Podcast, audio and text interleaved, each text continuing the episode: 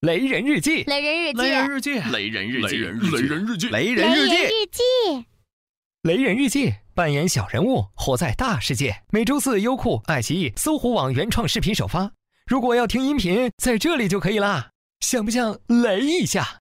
来嘛！雷人日记，小人物，大世界。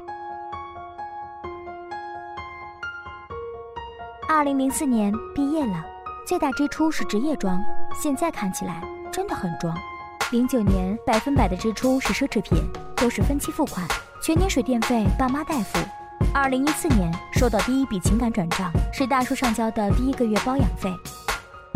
每一份账单都是你的日记，十年买过的东西算得清，认过的大叔算不清。我叫雷人，在法国留学，同时也是一名专业代购。都说不识庐山真面目，只缘身在此山中。出国前，我坚信自己的祖国是一个发展中国家，四处讨薪的农民工，吃不起午饭的小学生。出国了，我才恍然大悟，问世间豪为何物？且看中国游客。中国游客不远千里来到这片陌生的土地，不为铁塔，不为美酒，不为小浪漫。他们像买白菜一样挑着奢侈品，他们爱 Gucci、Fendi、Prada，迷恋 LV、Coach、Burberry，只挑品牌不挑款式。他们是先富裕起来的那帮人。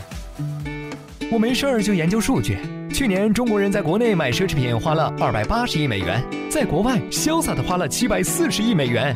搜索引擎说是超出多数人收入范围又不具有必要性的商品才算奢侈品。可现如今，中国人一年买奢侈品就扔出六千亿人民币，全球市场百分之四十七的份额都被我们占了。据说国内买奢侈品的人已经有一点六亿，占总人口百分之十三。这么高的比例，你都不在其中，是不是觉得人生很刺骨？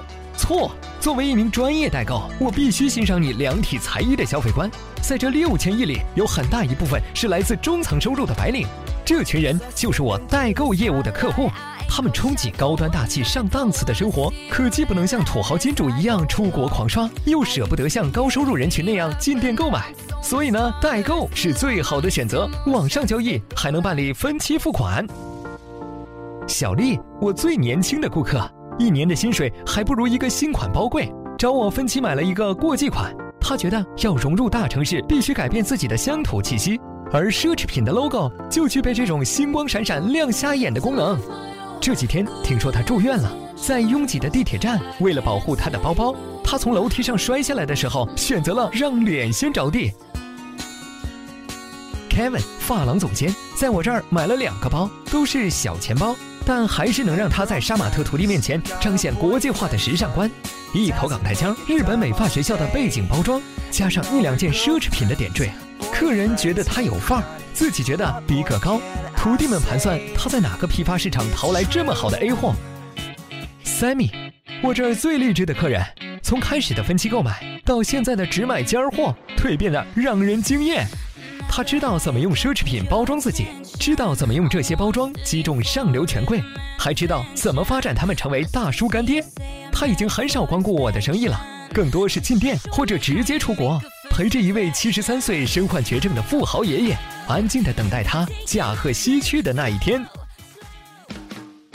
快过年了，在回国的飞机上，系着爱马仕皮带、穿着瓦萨奇内裤的同胞们大声歌唱，他们要回到人均 GDP 六千美元的祖国过节了。而穿着休闲随意、全身上下加一起还不到五百块的人，是来自人均 GDP 已超过五万美元国家的傻老外们。已经有很多人在机场等我了，从亲戚到朋友，从发小到同学。满满的两个大箱子是他们的宝贝，再过一会儿，他们发在朋友圈里的自拍若隐若现的，你一定会看到那些闪亮的商标。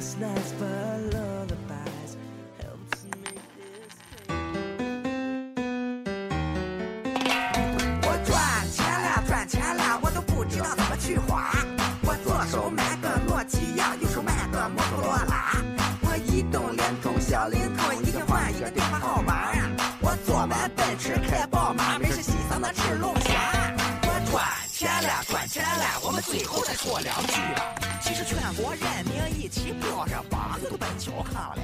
当财富忽然展现眼前，不要急来，不要慌，最关键的是心理生理都要健康。面面圆。各位雷人，微信公众号搜索“雷人日记”，更多好玩等着你。